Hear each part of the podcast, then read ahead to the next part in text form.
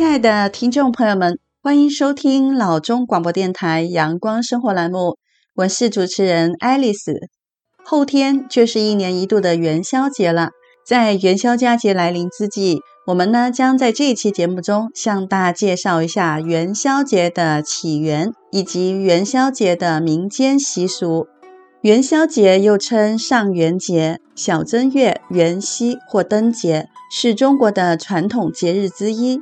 时间为每年农历的正月十五，正月是农历的元月，古人称夜为宵。正月十五是一年中第一个月圆之夜，所以称正月十五为元宵节。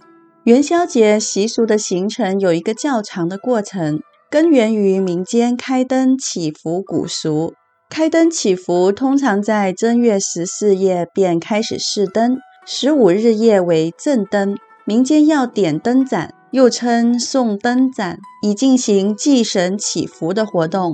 东汉佛教文化的传入，对于形成元宵节的习俗也有着重要的推动意义。汉明帝永平年间，汉明帝为了弘扬佛法，下令正月十五夜在宫中和寺院燃灯表佛，因此正月十五夜燃灯的习俗便慢慢扩展开来了。南北朝时期，元宵张灯渐成了风气。梁武帝特别信奉佛教，其宫中正月十五大张灯火。唐朝的时期，中外文化交流更为密切，佛教大兴，士官百姓普遍在正月十五这一天燃灯供佛，佛家灯火于是遍布民间。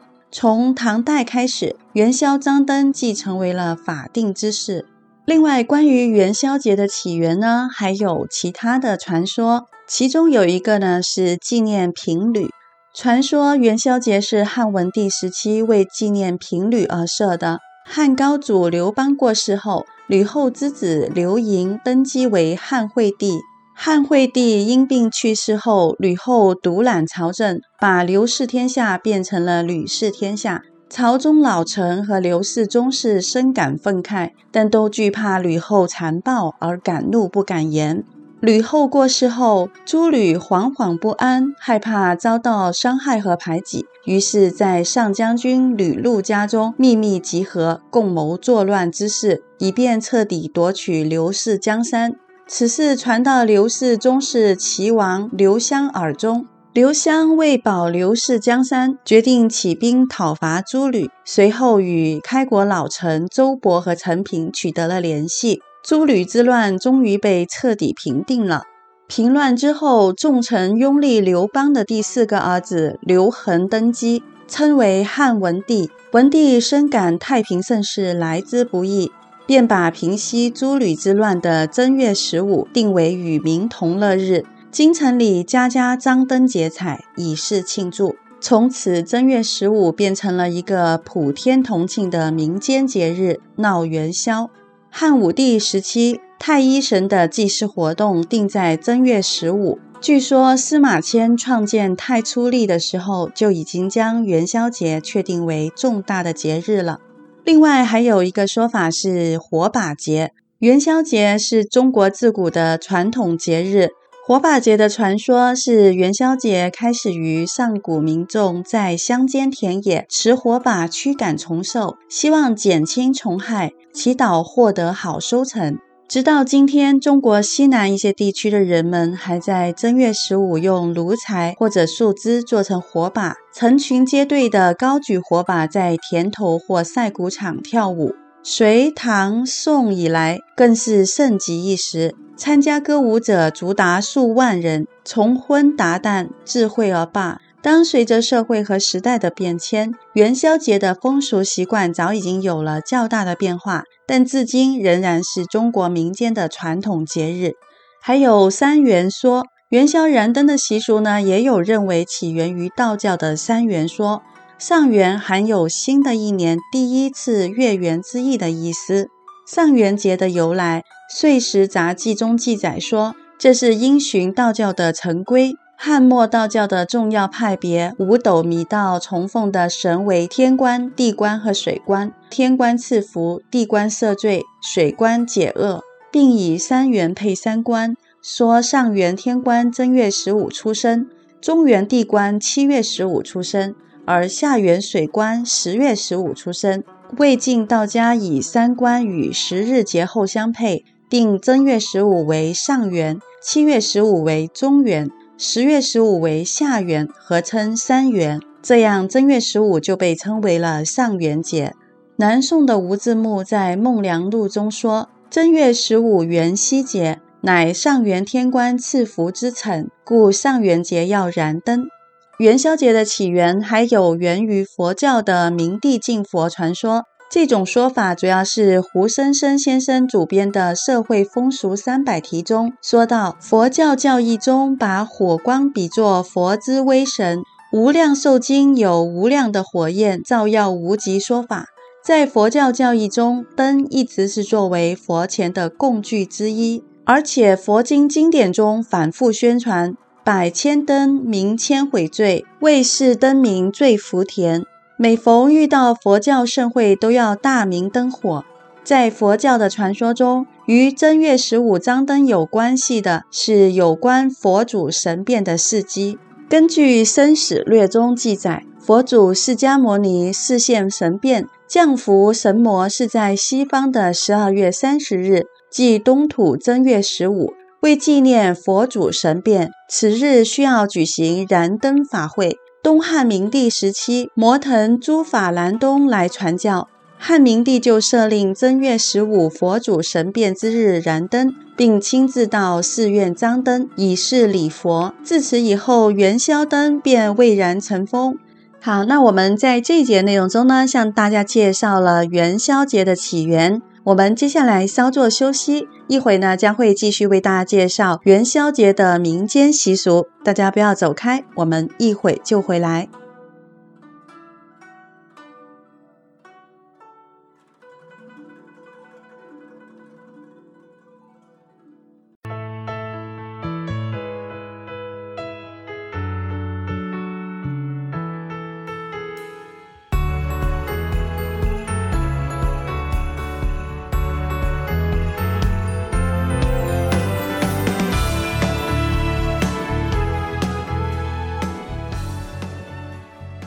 亲爱的听众朋友们，欢迎回来继续收听老中广播电台阳光生活栏目，我是爱丽丝。在上一节内容中，向大家介绍了元宵节的历史由来。那元宵节呢，也有很多的民间习俗，其中吃元宵、赏花灯、舞龙、舞狮都是元宵节的重要民间习俗。正月十五吃元宵，元宵作为食品，在中国也由来已久。宋代的时候，民间就流行一种元宵节吃的食品。这种食品最早叫福元子，后来称为元宵。生意人还美其名曰元宝。元宵就是汤圆，是以白糖、玫瑰、芝麻、豆沙、黄桂、核桃仁、果仁和枣泥为馅儿，用糯米粉包成圆形，可荤可素，风味各异。可以煮汤、油炸、蒸食，有团圆美满之意。在陕西的汤圆不是包的，而是在糯米粉中滚成的，或煮或油炸，热热火火，团团圆圆。元宵作为食品，在中国由来已久。古代的时候，元宵的价格比较贵。有一首诗说过：“贵客吊帘看玉阶，市中珍品一时来。”帘前花架无路行，不得金钱不得回。那北方的滚元宵，南方的包汤圆，这两种做法和口感都不同，但是呢，都是元宵节的食品。农历正月十五的元宵节，民间呢都有挂灯、打灯和关灯的习俗，也称为灯节。闹花灯是元宵节传统的节日习俗，开始于西汉，兴盛于隋唐。隋唐以后，历代灯火之风盛行，并沿袭传于后世。正月十五又是一年一度的闹花灯、放烟火的高潮，所以也把元宵节称为灯节。元宵节之际，在一些居民集中地、繁华热闹区，正月十五到来之前，满街都挂满了灯笼，到处花团锦簇，灯光摇曳，到正月十五晚上达到高潮。正月十五的关灯已经成为了民间群众自发的活动。在正月十五的晚上，街头巷尾红灯高挂，有宫灯、兽头灯、走马灯、花卉灯和鸟禽灯等等，吸引着观灯的群众。太原一带的太谷县的灯是很有名的，太谷的灯以品种繁多、制作精巧、外观引人而出名。那元宵节的民间习俗呢，还有猜灯谜，猜灯谜又称打灯谜。是中国独有的、富有民族风格的一种传统民俗文娱活动形式，是从古代就开始流传的元宵节特色活动。每逢农历正月十五，传统民间都要挂起彩灯、燃放焰火。后来有好事者把谜语写在纸条上，贴在五光十色的彩灯上，供人猜。因为谜语能启迪智慧，又迎合节日气氛，所以响应的人也众多。而后，猜谜逐渐成为了元宵节不可缺少的节目。灯谜增添节日气氛，展现了古代劳动人民的聪明才智和对美好生活的向往。另外呢，还有耍龙灯。耍龙灯也称舞龙灯或者是龙舞。鉴于文字记载的龙舞是汉代张衡的《西京赋》，作者在百戏的铺述中对龙舞做了生动的描绘。而据《隋书·音乐志》中记载，隋炀帝时类似百戏中的龙舞表演的黄龙变也非常精彩。龙舞流行于中国很多地方，华夏崇尚龙，把龙作为吉祥的象征。踩高跷也是元宵节民间盛行的一种群众性的技艺表演。高跷本来属于中国古代百戏中的一种，早在春秋的时候已经出现了。中国最早介绍高跷的是《列子·说服篇》。宋有兰子者，以技甘宋元。宋元昭而始见其技。元宵节的另外一个习俗呢，是舞狮子。那舞狮子呢，也是中国优秀的民间艺术。每逢元宵佳节或者是集会庆典，民间都以狮舞前来助兴。这一习俗起源于三国时期。南北朝时就开始流行，至今已经有一千多年的历史了。舞狮子的活动开始于魏晋，盛于唐代，又称狮子舞、太平乐，一般由三个人完成，两人装扮成狮子，一人充当狮头，另一人充当狮身和后脚，还有一位呢就当引狮人。舞法上又有文武之分。文武表现狮子的温驯，有抖毛、打滚等动作；舞狮表现狮子的凶猛，有腾跃、登高和滚彩球等动作。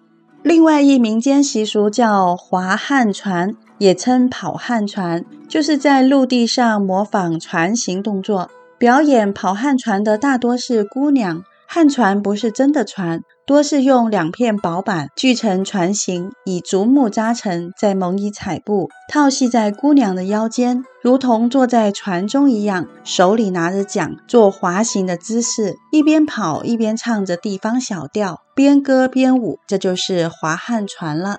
有时还另有男子扮成坐船的船客，搭档着表演，则多数扮成丑角，以各种滑稽的动作来逗观众的欢乐。划旱船流行在中国很多的地区。元宵节在古代有七祭，祭门和祭户是其中的两种。祭祀的方法是把杨树枝插在门户的上方，在盛有豆粥的碗里插上一双筷子，或者直接将酒肉放在门前。竹鼠也是一项元宵节期间的传统民俗活动，开始于魏晋时期，主要是对养蚕人家所说的。因为老鼠常在夜里把蚕大片大片的吃掉，人们传说正月十五用米粥喂老鼠，它就可以不吃蚕了。《荆楚岁时记》中说，正月十五的时候，有一位神仙下凡到一个姓陈的人家，对他们说：“如果你们能祭祀我，就让你们的桑蚕丰收。”后来就形成了风俗。元宵节的时候呢，还有娘家送花灯给新嫁的女儿家。或者是一般的亲友送给新婚不育之家，以求天灯吉兆。因为灯与丁谐音，所以呢，这也叫做送花灯。这一习俗在许多地方都有。陕西西安一带是正月初八到十五期间送灯，头年送大宫灯一对，有彩画的玻璃灯一对，希望女儿婚后吉星高照，早生麟子。如果女儿怀孕，则除大宫灯外，还要另外送一两对小灯笼，祝愿女儿孕期平安。在古代的民间习俗，正月十五还要迎厕神子姑。那子姑的话呢，也叫契姑，北方多称侧姑和坑山姑。传说子姑本为人家小妾，为大富所妒，正月十五被害死在厕所里，所以成为了厕神。每到迎子姑这一天夜晚，人们用稻草、布头等扎成真人大小的子姑肖像，于夜间在厕所间竹栏迎儿祭之。此风俗流行于南北各地，早在南北朝时期就有记载了。元宵节的夜晚，妇女呢相约出游，结伴而行，见桥必过，认为呢这样就能够驱病延年。这也是一种消灾祈健康的活动，也叫走百病、游百病、散百病、考百病和走桥等。走百病是明清以来北方的风俗，有的在十五，有的呢在正月十六进行。在这一天里，妇女们穿着节日盛装，成群结队地走出家门，走桥渡危、登城摸钉求子，直到夜半才归。好，那么我们在这一节的内容中呢，向大家介绍了这么多元宵节的民间习俗，想必听众朋友们对元宵节的习俗有了更多的了解。那接下来我们稍作休息，一会呢，在下一节内容中将会继续向大家介绍关于元宵节方面的内容，大家不要走开，我们一会就回来。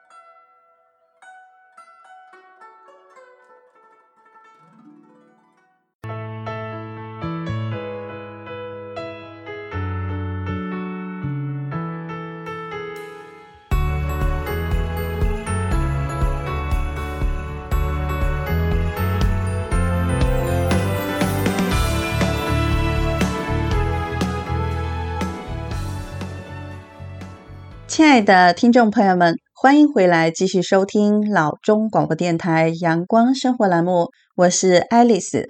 在上一节内容中，我们向大家介绍了元宵节的民间传统习俗。在这一节中，我们一起来看一看各地是如何庆祝元宵节的。首先来看一看中国的首都北京。老北京最热闹的节日不是春节，而是元宵节。一年一度的上元灯会。舞龙舞狮、老北京叫卖等元宵节传统节目，是老北京市民期待这一节日的一大原因。传统的老北京元宵节活动主要由花卉、灯会和吃元宵三个部分组成。在河北较为独特的元宵节习俗有井形的拉花。井形拉花是一株古老艺术的奇葩。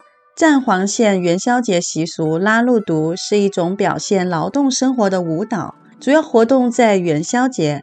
它以打击乐伴奏，有大鼓、大锣、铙、水镲等。永平府元宵节，身体不太好的妇女们群聚窑下，称为桃臼；儿女交错渡桥，称为渡百恶。也有人以纸裁剪为九条纸绳。信手打结，以谱修旧，称为揭阳长。在湖北省的孝感市孝南区的杨店镇是著名的龙灯之乡。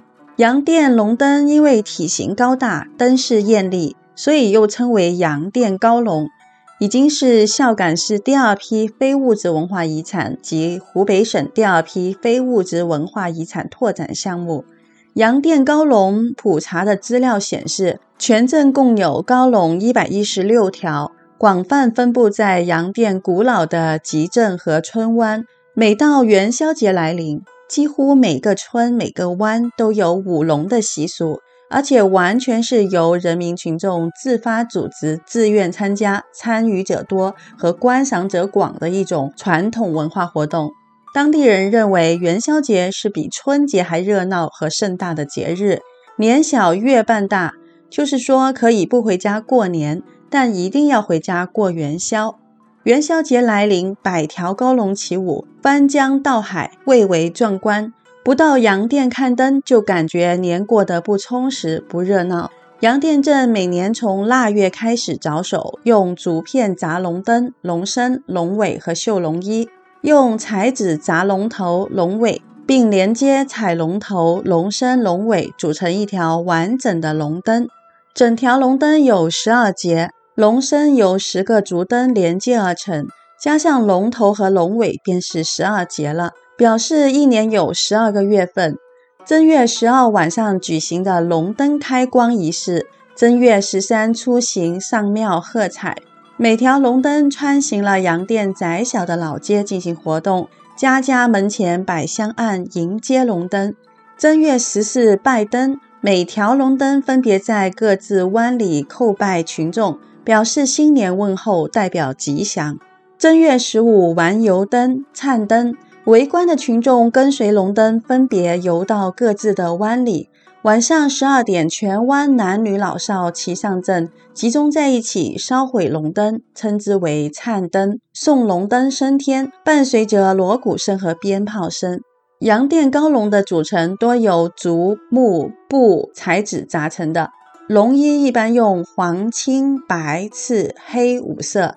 传说代表金木水火土五行，龙灯躯体内燃烛，舞龙者依先后顺序，适当缩短各节之间的距离，双手把住龙角，从首至尾龙珠左右摆动，有如巨龙蜿蜒前行，其声势浩大，场面壮观，而且文化内涵十分丰富。有龙出洞、三点头号、拜四方，还有下钻洞、上翻身、龙应水等等。慢舞时雍容大度、优美抒情；快舞时激越奔放、别具一格，有着浓郁的地方特色。所用的曲牌音乐喜庆动听，有着强烈的艺术感染力。元宵节除了舞龙外，还会踩高跷、划彩船、将狮子、唱大戏等。活动精彩纷呈，年味十足。阳店高跷于明洪武三年，也就是一三七零年，引入了阳店镇，在阳店流传已经有六百余年。阳店高跷与阳店高龙双星合璧，两者在元宵节的庙会上同台竞技，相伴起舞，共同构成了阳店喜庆热闹的年俗之美。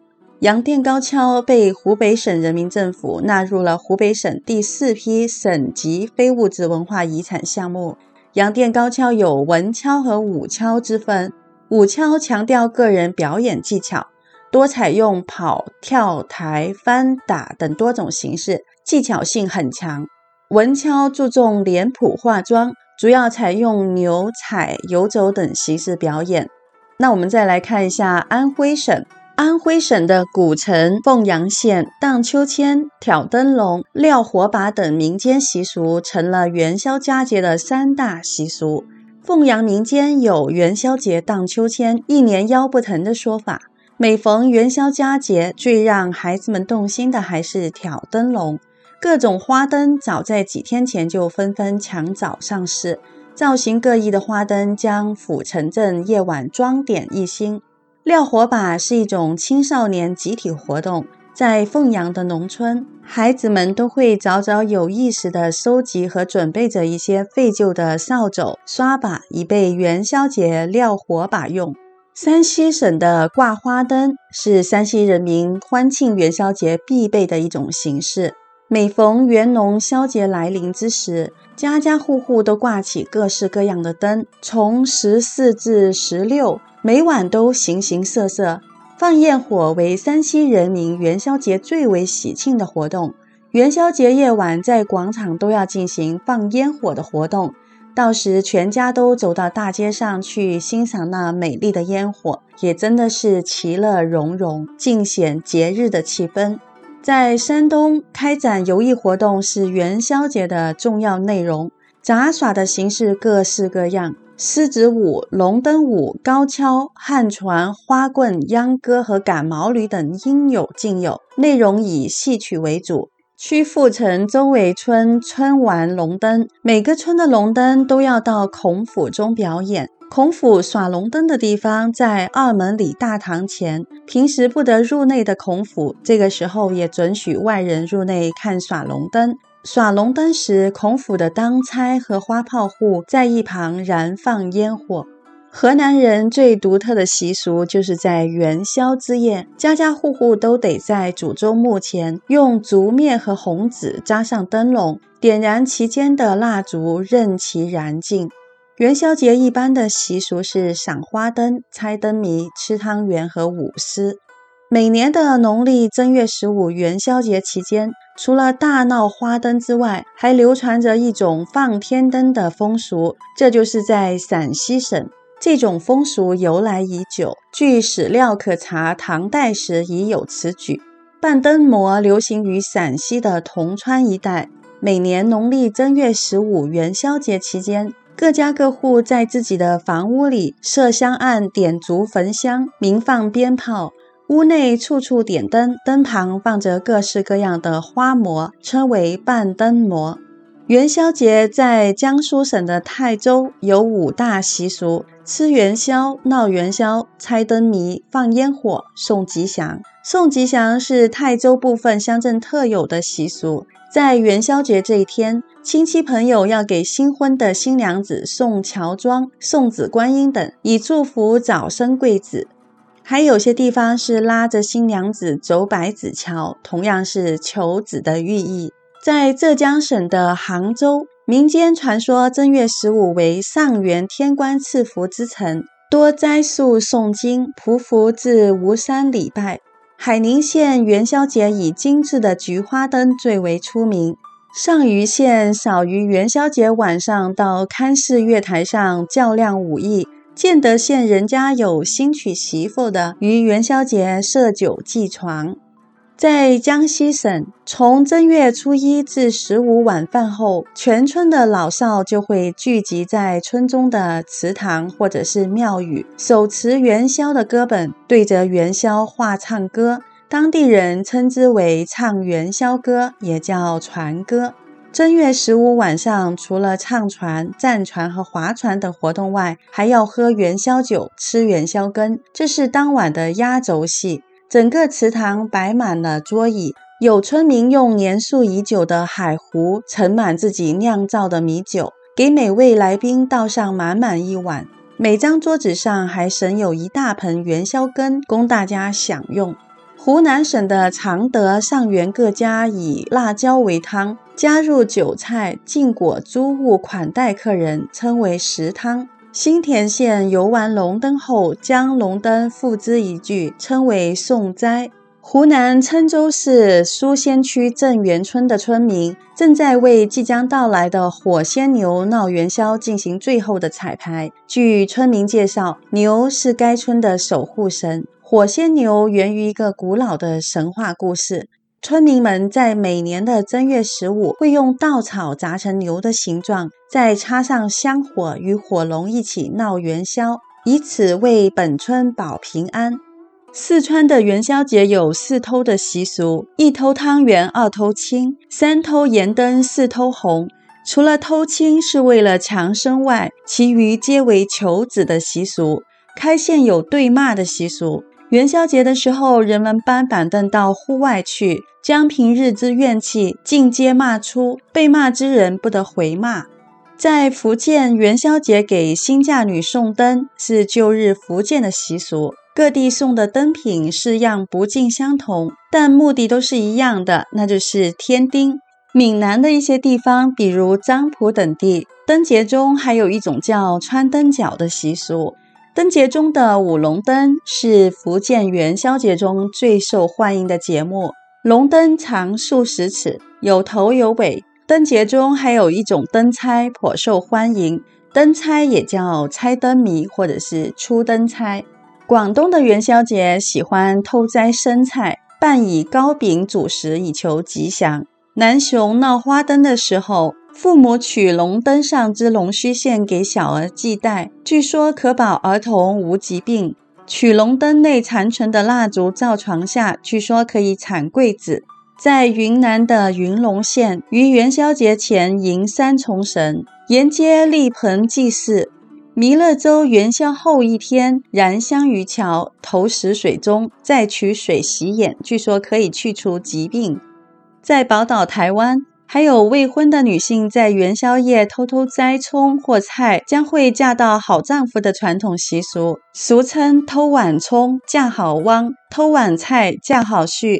希望婚姻美满的女孩要在元宵之夜到菜园里偷摘葱或青菜，期待未来家庭幸福。唐代的灯饰还出现乐舞百戏表演。成千上万的宫女、民间少女在灯火下载歌载舞，叫做行歌踏歌。好，那我们在这一节的内容中，向大家介绍了各地庆祝元宵节的习俗。那想必呢，听众朋友们对于元宵节呢也非常的期待。在这里预祝所有的听众朋友们元宵节快乐，生活团圆美满。大家记得在元宵节当日吃上一碗甜甜蜜蜜的元宵。好，那我们这一节的内容呢，就到这里结束了。喜欢我们节目的朋友们，欢迎下周三同一时间继续关注阳光生活栏目。我们下期再会。